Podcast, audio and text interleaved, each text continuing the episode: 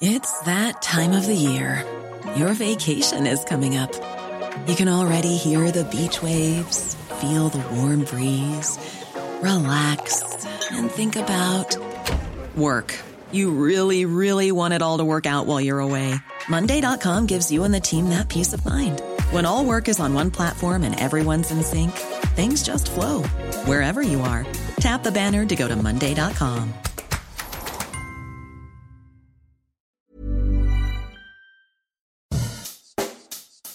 Bonjour et bienvenue dans Savez-vous que, le podcast d'anecdotes du Dauphiné libéré.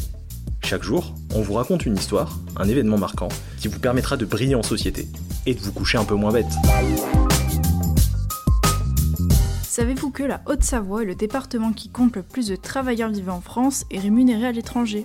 Un pied à la maison, un pied à l'étranger. Pour nombre de Français, vivre d'un côté et aller travailler de l'autre est possible.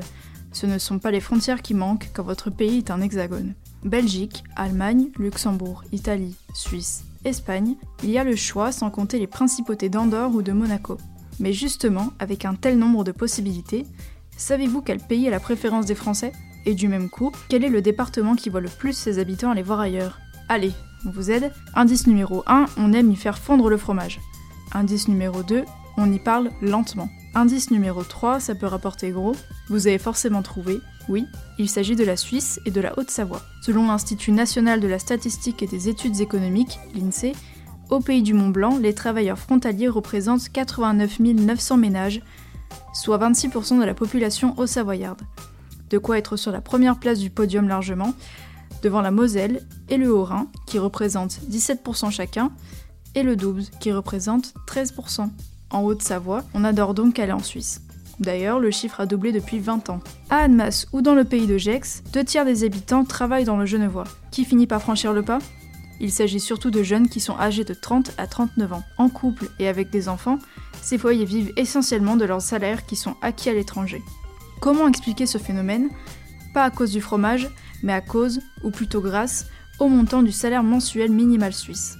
Il s'élève à 4368 francs suisses, soit 4400 euros. Comparé au SMIC français qui s'élève à 1709,28 euros brut, il n'y a pas photo. La différence s'explique. Le coût de la vie en Suisse est plus élevé qu'en France. À Genève, difficile de louer un studio pour moins de 1500 euros par mois. L'inflation y est aussi plus forte. Mais, si vous revenez le soir à Tonon-les-Bains ou à Annemasse, vous y gagnez, même s'il n'est pas simple de se loger dans ces zones qui sont de plus en plus attractives. Une fois son contrat de travail et le fameux permis G en main, le frontalier n'a donc plus qu'à sauter par-dessus la frontière quotidiennement, en voiture, en train ou même en bateau, il a le choix. Et les moyens.